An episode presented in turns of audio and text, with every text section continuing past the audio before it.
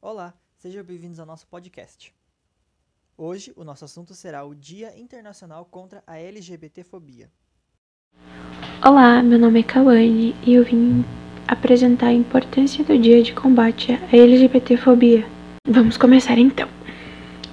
Lembrar desse dia é essencial, principalmente no Brasil, onde essa população tem seis vezes mais chances de cometer suicídio. De acordo com uma pesquisa produzida pelo Grupo Gay da Bahia, a cada 20 horas uma pessoa é morta no país por causa de sua orientação sexual ou de sua identidade de gênero. Esse tipo de ação violenta, junto de outras, como a discriminação, é conhecida como LGBTfobia. Falar do combate é falar também sobre as formas de violência que vão além das que estão descritas no Código Penal brasileiro, como crimes ligados não só à rejeição a relações homoafetivas, mas ligadas a comportamentos horríveis de perversidade que desqualificam o outro, apenas por representar o contrário da heteronormatividade. E no Brasil, a contradição é verdadeira, porque da mesma forma que se conquistam direitos que por muitos anos foram negados para a população LGBTQIA+, como por exemplo, que a comunidade LGBTQIA+, era proibida de doar sangue. Ainda assim, é notório o crescimento dos números de denúncias que só fazem aumentar diariamente o quadro de violência e discriminação. O movimento também problematiza a capacidade de abarcar as múltiplas identidades que estão na luta contra o preconceito, a orientação sexual e identidade de gênero. O uso do termo LGBTfobia como aquele capaz de traduzir o preconceito e a discriminação ocorrida em virtude da orientação sexual ou da identidade de gênero, indo além da homofobia, a lesbofobia, a gayfobia, a bifobia e a transfobia. Foi adotada na Conferência Nacional de Políticas Públicas de Direitos Humanos de LGBT. Então, eu queria deixar uma coisa em mente para todo mundo: que você não precisa ser para lutar contra essa foi uma pequena apresentação, mas é um assunto muito sério e de grande valor para a sociedade, porque muitas pessoas morrem devido à LGBTfobia. Então a gente precisa se conscientizar para melhorar a sociedade. Importância da data. Infelizmente, o ódio aos LGBT é uma realidade no Brasil. O país, pelo 12º ano consecutivo, foi o que mais assassina transexuais. Trata-se de mais um ranking vergonhoso para o Brasil. A população LGBT sofre com violência física, moral e psíquica, com a constante supressão de seus direitos humanos mais elementares, direitos essenciais assegurados pelo princípio da dignidade da pessoa humana, diz Anderson Pirota.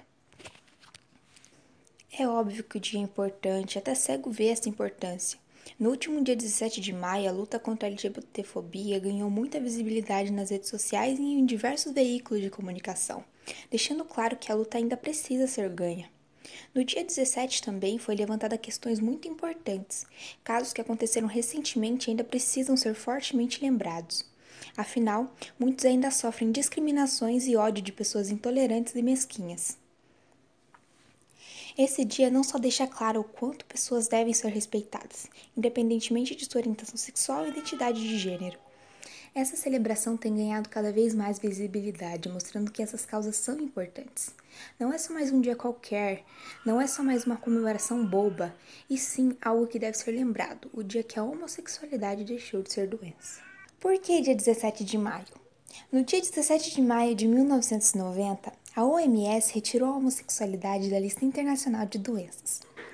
Até então, uma série de países ainda tratava homossexuais como pessoas com desvios patológicos mentais, permitindo preconceitos e violações como terapias de reversão, a conhecida cura gay. Por conta desse avanço na luta por direitos civis, o dia 17 de maio tornou-se o Dia Internacional contra a Homofobia. Data oficial de reforço e rememoração das lutas da população LGBTQIA contra a violência e perseguição às quais é submetida. O que significa a sigla LGBTQIA+. Bom, não foi desde sempre que a sigla foi conhecida como LGBT ou LGBTQIA+. Até os anos 90, a sigla ainda podia ser conhecida como GLS, que representaria gays, lésbicas e simpatizantes. Aí você me pergunta, mas que raio é simpatizante? Bom, simpatizantes eram as pessoas que simpatizavam com a causa, né, na época ainda conhecida como GLS, a causa dos gays e das lésbicas. Era uma porção tão pequena da população que eles até eram considerados dentro da comunidade como um, uma letra, uma sigla da comunidade mesmo. Eram pessoas que apoiavam a comunidade e estavam junto ali na luta, mesmo sendo pessoas heterossexuais. Com o tempo, a sigla foi mudando e adicionando novas letras, tanto de sexualidade quanto de gênero. E hoje ela é popularmente conhecida como LGBT, ou a comunidade LGBT, que é conhecida com o seu maior exemplo de representatividade sendo a bandeira do arco-íris, popularmente conhecida depois dos anos 80. Então, vamos ao que significam as siglas e cada letra. Primeiramente, é bom deixar claro que não é apenas LGBT ou até LGBTQIA+. O certo, o correto a se dizer seria LGBTQIAPN+. Porém, por ser muito grande e difícil de se lembrar, se popularizou apenas as quatro primeiras letras, LGBT ou LGBTQIA+. Sendo o L representando as lésbicas, G, gays, B, bissexuais, T representando tanto transexuais quanto travestis, o que que é difícil as pessoas se lembrarem, mas o que ele é o queer ou o questionando. É a pessoa que não encontrou ainda a sua sexualidade ou seu gênero. E vem de intersexo, que seria a pessoa que nasceu com os dois sexos ou com o sexo indefinido. O sexo biológico, é claro. Antes conhecido como hemafrodita.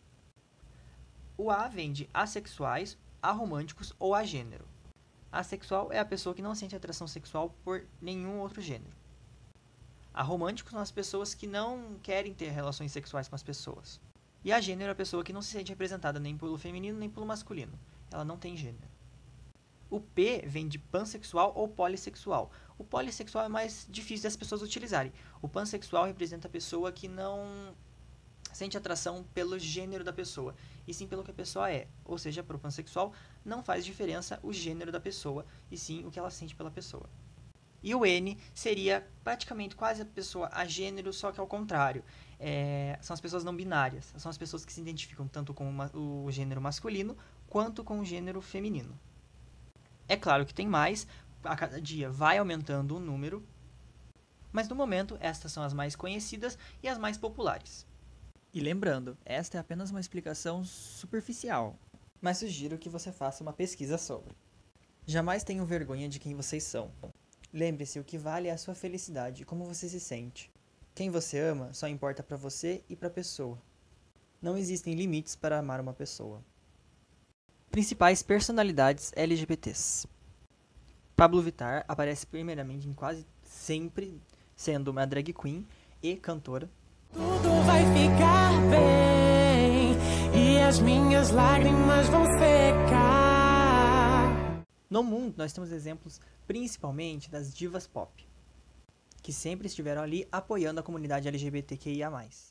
Uma das primeiras, sem dúvida, foi Madonna. Com o lançamento da sua música Vogue em 1990, ela fez história.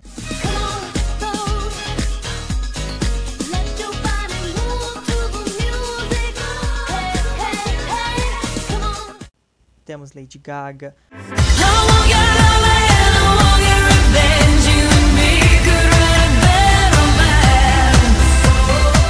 Temos Britney Spears.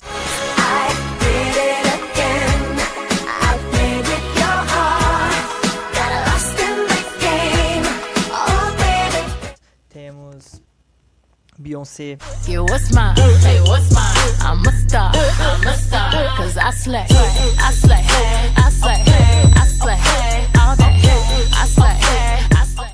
E por aí vão. No Brasil nós temos vários e vários, vários exemplos. Um deles é de uma youtuber, a Amanda, do canal Mandy Candy. Ela é uma mulher transexual e faz vídeos pra internet. O seu canal no YouTube fala um pouco sobre sua vida e como é ser uma mulher transexual. Gloria Groove, uma cantora e drag queen. Tami Miranda, um homem transexual. E Jean Willis, que já foi deputado pelo PSOL como apresentado hoje pelo Tiago, Kawane e Gabriele, o dia 17 de maio é o Dia Internacional da LGBTfobia. É, nós demoramos um pouquinho para ir ao ar esse podcast. É, gente, fechamento de trimestre, vocês sabem bem como foi.